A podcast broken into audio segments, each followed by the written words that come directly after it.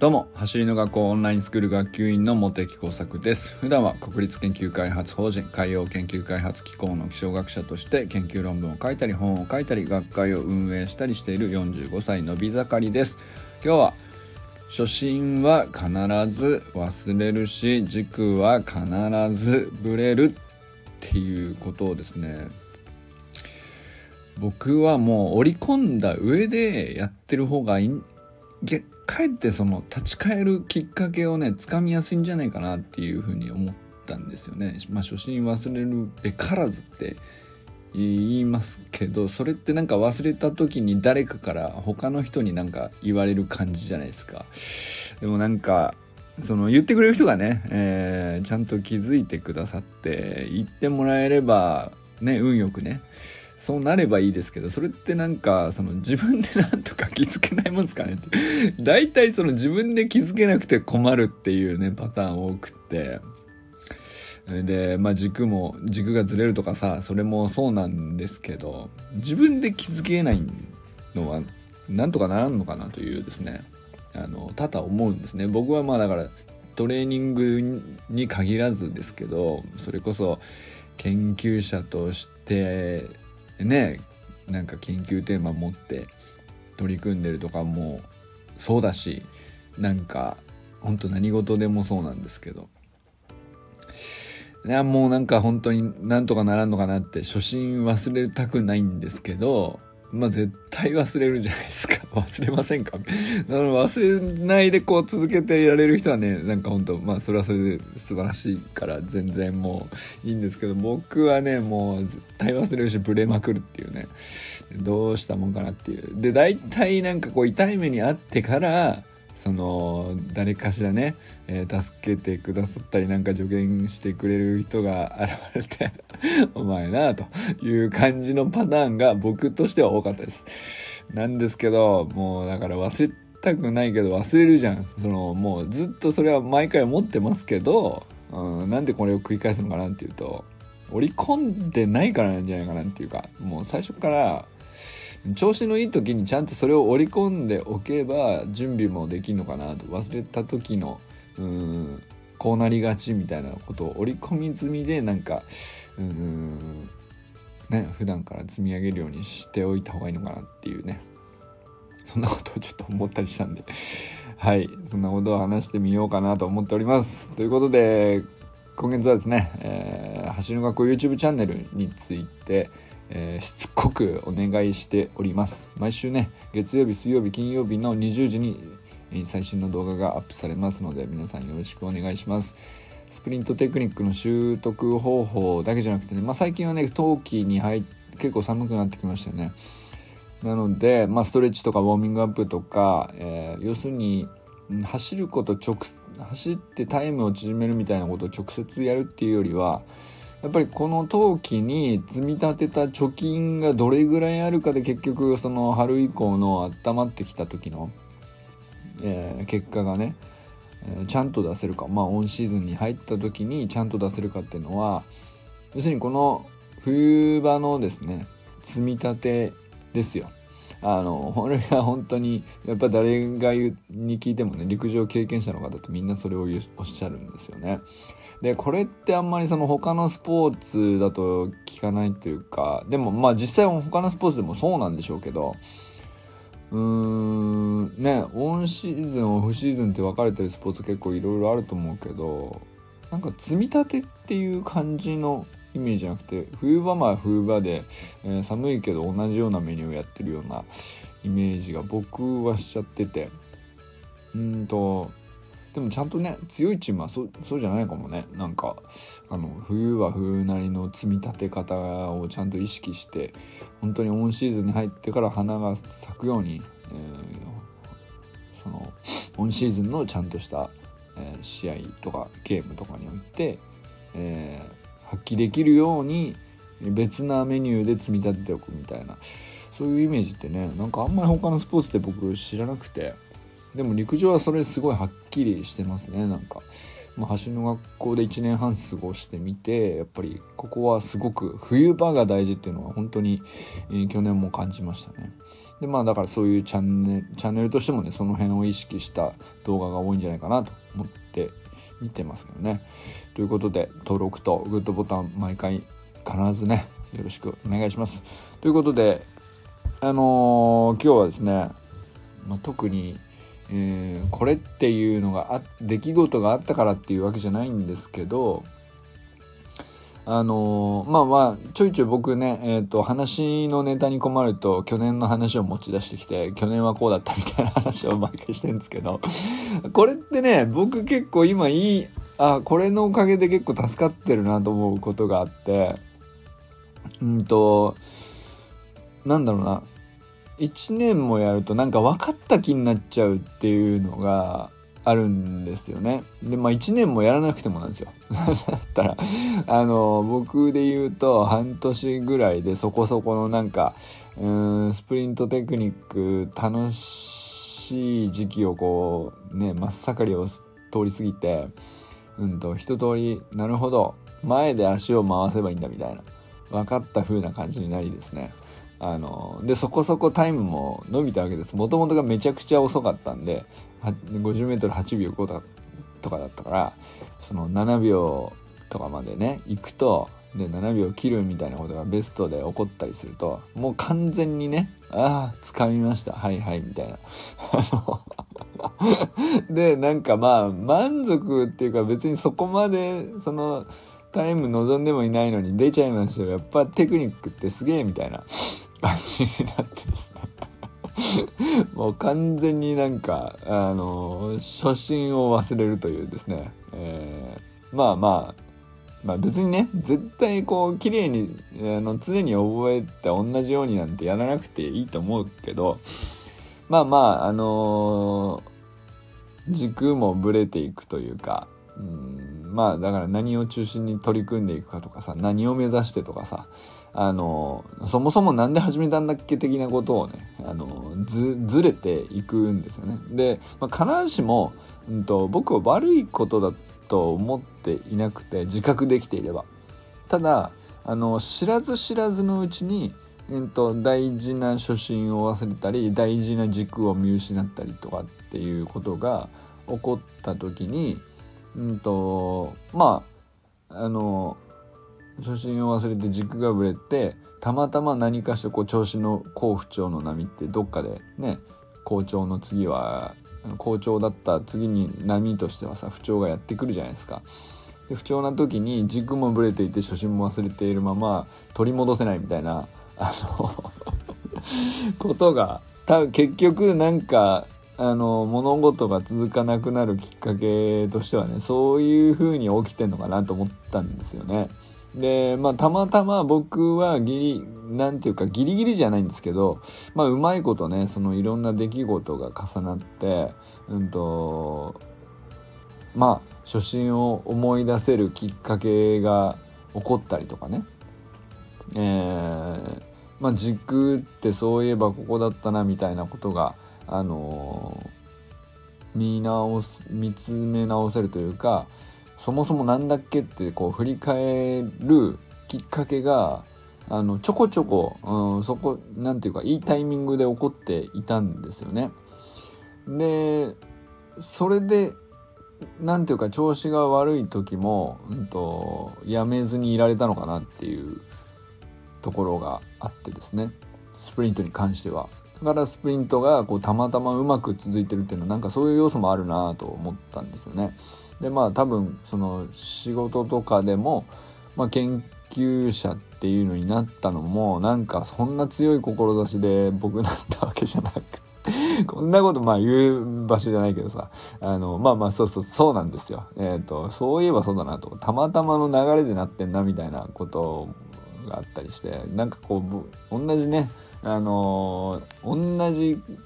僕がやっていることなんで大体似たようなパターンで続くものはそういう風になるし続かなかったものには大体そういう落とし穴に陥ってあのやめてってるなっていう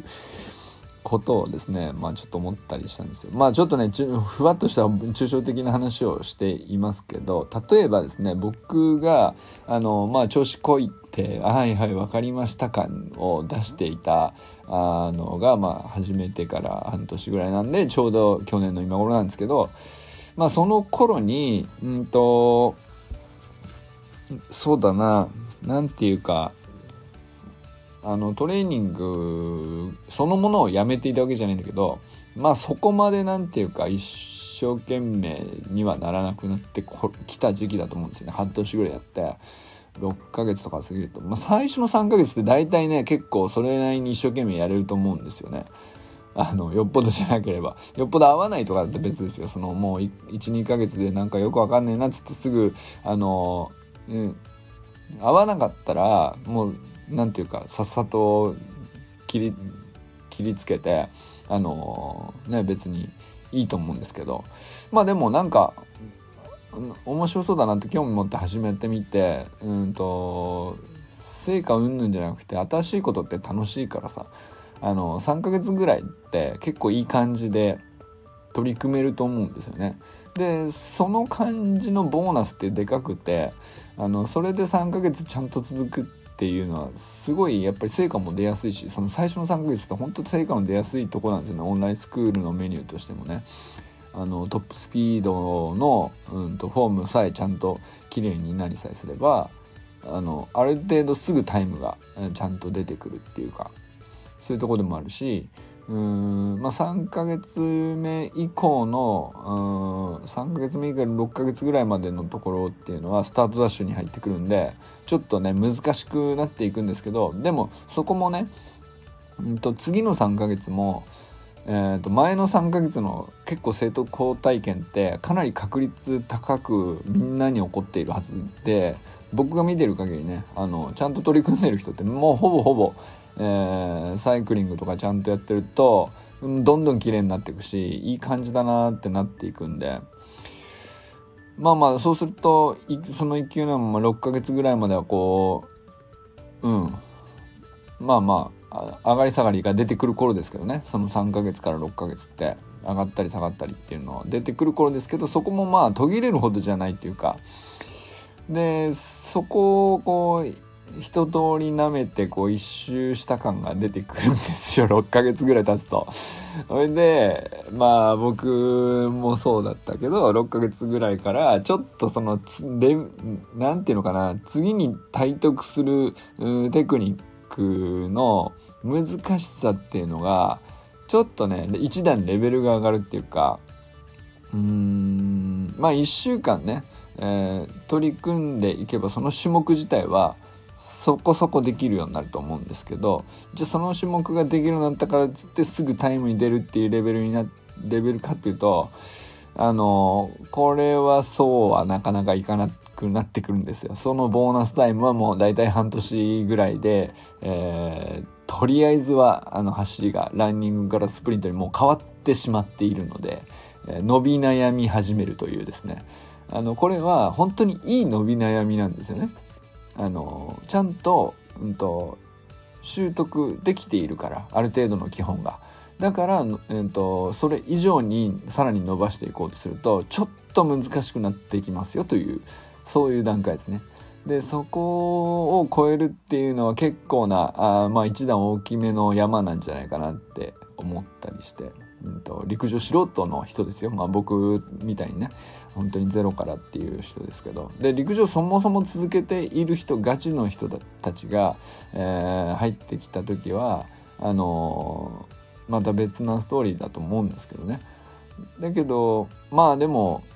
ガチの人たちもやっぱり意外とサイクリングとかミニハードル系のメニューってやってみると,、うんと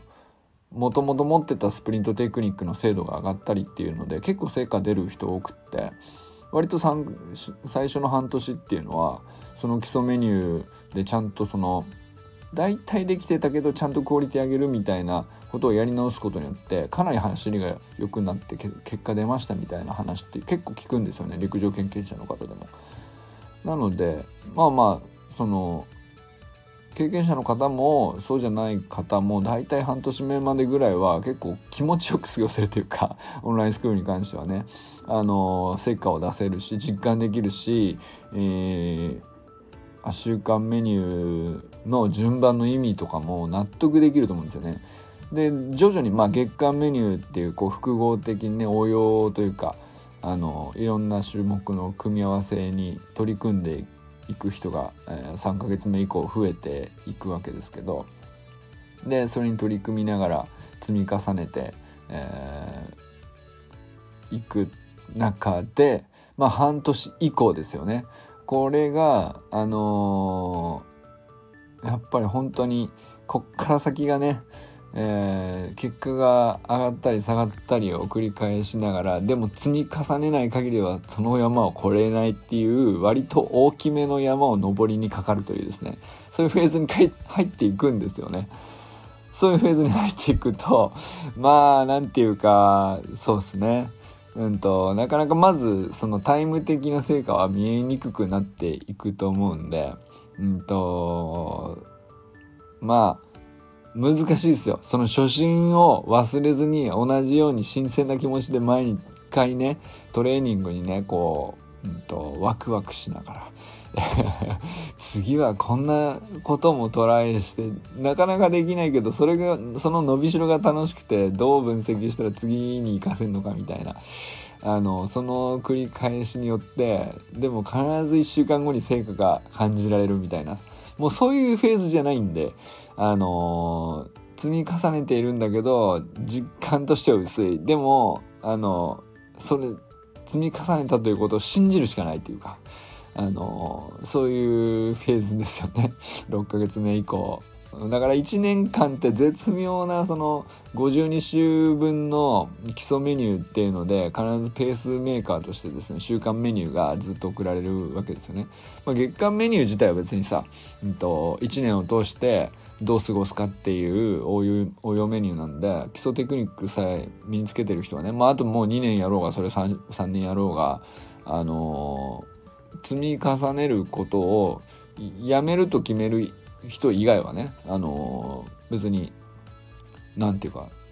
1年で終わるような話じゃ全然ないわけで、うん、あの、全然、その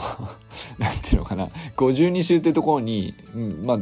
なんとなく切りは良くて週間メニューとしてはさ、整えてあるけど、やっぱりでも最初の1年の6特に6ヶ月目から1年にかけてまでのあたりって本当になんていうかその山を乗り越えて2年目にちゃんと入っていけるかっていうかさそこすげえでかいんだろうなと思ったりするんですよね。でそれがこの初心をこうどんどん失わざるを得ないっていうかさあの成長してるがゆえにでそれなりに高いとこまで登ってきたがゆえにもうそれ以上に行くっていうのはなかなか難しくなっていくんででやっぱりうんと、積み重ねる時にやっぱり余計なことを考え始めてしまうというかいろいろ分かってるし理解も深まってるがゆえなんですよ。分かっているがゆえなんですけどいろいろこうまっすぐ何も考えずそのことだけに集中してみたいなって難しくなってくるじゃないですかそうするとなんかねうーん例えば他の別な情報を目にしたらそっちにトライしてみるとかあの全然悪くないことなんだけど、うんと、軸を見失いやすい、えー、要因でもあってそのいろんなことを知ってしまうっていうのは。だから例えばなんですけど他の陸上系チャンネル見てあの人こういうこと全然違うことをやっててこれもなんかすごい良さそうだみたいな感じで それに捉えてしたりとかするんですけど。それはそれですごい多分正しいんですけど、うんと、前提としてどういう順番で積み上げてきてそのメニューに行ってるかっていうその人のね、えー、積み上げ方は全然違ってたりするとやっぱりなんかあのーしっくりこなかったりで結局戻ってきたりみたいなことがあるんですよね。あのだから難しいなと思ってあのそんなことよくあったなと思ってで毎回その忘れちゃうのをあの思い出せてたんですよ。でこれがね幸いな時に僕は結構思い出せたんです。初心を忘れては思い出せた。スプリントトレーニングに関しては。で一つはあのー、去年の去年のじゃないな。えっ、と今年のね1月スタートですけど、えーと、メルマガで基礎技術の、まあ、ベースポジションからスタートしてさ、えー、いろんな一つ一つの種目についてテクニックガイダンスをの原稿を書いて、えー、7日おきに送られるっていうふうにしようと試みてですねで52週分僕が書くことになったんですよね。だから僕はその時すでにこう78ヶ月ずっと積み上げていたからなんか分かった気になって初心をすっかり忘れていたんだけどあの1から書くじゃないですか。ベースポジションを最初に取り組んだ時の気持ちもう一回思い出してでそういう人がちゃんと分かるように文章を書かないとテクニカルガイダンスとして成立しないんで、えー、そういうことを書いている時にそういえばこういう気持ちだったなみたいな。それでやっと思い出せるっていうね。それはきっかけだったんですよね。ででそういうのを毎月毎週毎週書いていってでまあ本当つい先週52週分全ての種目の、あのー、内容を書き終えてですねテクニカルガイダンスについては。あのー、まあまあ無事そのまあ、あとはほっとけばね、えー、メールがあの登録しさえすればどんな人に対してもいつかいつ入った人に対しても自動的に7日おきに送られて、えー、52週分あの定期的にね配信されるっていうところが整ったわけなんですけどこれを全部書き続けることによって、うんと、どういう趣旨で何を目的にどこを目指してこの種目の数々がね、あのー、この順番で並んでいるのかとかさ、あのー、このここまで、えー、例えば30週ぐらいまで、え種目を積み重ねてきている人だからこそこの40週目以降のやつっていうのはあのできるはずっていう前提に立てるというかそれはだからその軸がちゃんと出来上がっているということをあの全体を通してもちゃんとうん、構成を見た上で、えー、書いているのでそれはですね何て言うかやっぱりその何て言うかな、うん、何を土台として積み上げてきたかっていうことと一番その真ん中に自分の体の中にねこうこれはちゃんと積み上がってるはずこれは習得できてるはずっていうのがあのはっきり認識できていればあの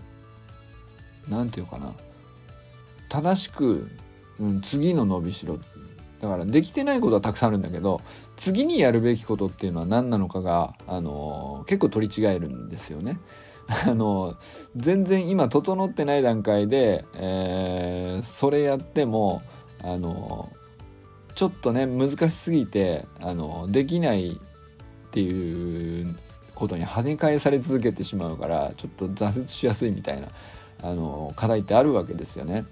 例えばうんとそうですねまスタートダッシュのフィジカル系の話が多いですけどうんとまあボックスジャンプみたいのを片足で、えー、ボックスに飛び上がって片足で、えー、着地して、えー、体を安定させるみたいなことの種目が結構後半にあったりしますけどそれって股関節周りのこうフィジカルがしっかり出来上がってないとなんとなくこうできてもさあのあんまり意味のあるトレーニングにならないっていうかあのまあ結局グラグラしちゃうしねそのそうなんですよね。で、その手前のところで、えっ、と、飛び上がる前にそもそも平地で、えっ、と、まあほぼ同じような動きとしてドロップスクワットっていうね別なメニューがあるんですけどそれの片足でどれぐらい安定させられるのかっていうのをちゃんと積み上げている人だったらあの飛び上がるっていう次のステップに意味意味を持たせられるんだけど、えー、まあだからそういうことなんですよね 順番が大事だし軸からブレたところで、えー、まあ有効ではあるんだけどそのメニューを今積み重ねてもあんまり効果ないっていうそれはあのよく起こるんですよね。でそれはこうメニュー全体を通して、えー、構成を見ることができたからあ自分もだからブレてた軸が結局ここその何て言うかなテクニカルガイダンス書きながらブレてることに気づくわけですね やっぱりこうこの順番にしてこういうふうに積み上げていかないとできないものはできないよねっていう感じに気づけるんですよね。でこれはなんか僕にとってはすごくラッキーだったんですけどねそういうことがあの仕事というかまあまああの校長の依頼でそういうことを任せてもらったのでたまたまね、えー、忘れた初心をと 思い出すきっかけがあったしずれずれブレブレになった軸が、あのー、元に戻ってくるきっかけがあったしあんま良かったっていう話ではあるんですけどでもそんなみんなできないじゃないですかそのみんながみんなそれはできないわけであのー、どうしたらいいんだろうなと。あの でやっぱりその忘れないようにする仕組みが欲しいなと思ったりするし軸がぶれないようにする仕組みってなんとかなんないのかなと思ったんですけど思いつかなかったんですよ。あのまあ、こんだけ長く話して思いつかないっていうのは、まあ、なあのそういうことなんですね思いついてないです。あのだけどまあ最初僕は言ったのと結局立ち返って同じ結論になるけど織り込んどくのは最低できることじゃないですか。あのもう初心今はあの例えばそういう初心としてねあの燃えに燃えて取り組んでいる時期であるとあそういう時期の好調なうちにねえーと、でもこれは必ずいつか忘れるから忘れた時に死なないように何か構えておくっていうのはその調子のいい時に何か準備をしておかないとあの、ずれてからじゃもうね あの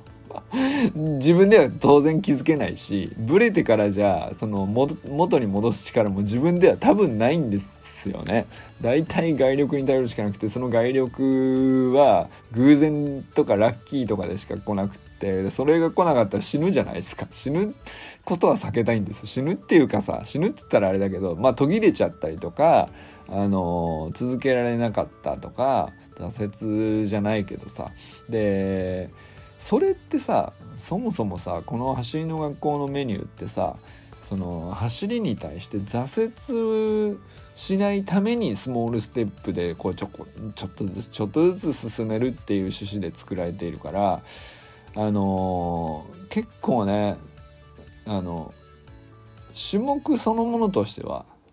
もあのできるように組み立てることはできてると思うんですよね。正直僕はできてると思ってるんですけど、うんと、まあ僕が思ってるっていうか、その校長の組み立てたものを僕が文章に落とし込んで、えっと、やり方だのなんだろうって書いていって、まあこれなら確かに校長が言う通りできるなって僕も共感するというか、そうだねって思うんですよね。で、まあだからそこに関しては全然、なんていうか、あの、もういいできるようになってると思うんだけどそうじゃなくて、えー、要するにだからっつってさ続くか続かないかって気持ちの部分大きいじゃん。大きいところ。その大きいんだけどそこには何とも手を当てれないなってずっと思っててそれはだから初心を忘れるからだし軸がぶれるからなんですけどでそれはさもう何て言うかうーん僕だってさたまたまじゃんっていう話になってくるとさ仕組みかとはとても言えないなっていうね。何としたもんかなっていうことなんですけどうん。いや本当にだからそれはね僕は次のテーマにしてるんですね。テーマにして全然今のところ答えはないけど結局、うん、織り込んどく以外のことを思いついてない。でも最低でも織り込んどけばさあのーなんていうか周りの人もねオンラインコミオンラインスクールの周りの人と喋っていれば、うんと、気づけるきっかけが確率的に増えるかもしれないし、うん、あのそういうことはあの仕組み化とまでは言えないけどあの防ぎやすくなるんじゃないかなっていうねまあそんなことをちょっと思ったりしております。ということで今日はねあのー、粘ってなんとかねうまいこと思いつこうと思ったけど 思いつかないまま終わります。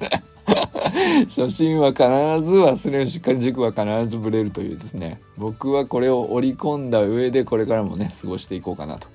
えー、まあ今はねでも逆に割とフレッシュにいられるかなと。うんといろんなあのむしろね調子はあんまり良くない方かもしれないですけどまあでもあのちょっと長らくできてなかったというか痛めていたところも治ったりしたのでまあまあそれはいいことだったりもするし完全にこう落ちきった状況っていうわけでもないんですよね。でまあ9月ぐらい 9月10月あたりは結構苦労しましたけどあの結構戻ってきたなっていうところでもあるので。うんまあ、そういう時期にねこういうことちゃんと考えたとかいいなっていうそれの上でね冬場の練習もこれからまたやっていきたいなと思ったりしております。ということでこれからも最高のスプリントライフを楽しんでいきましょう。 vamos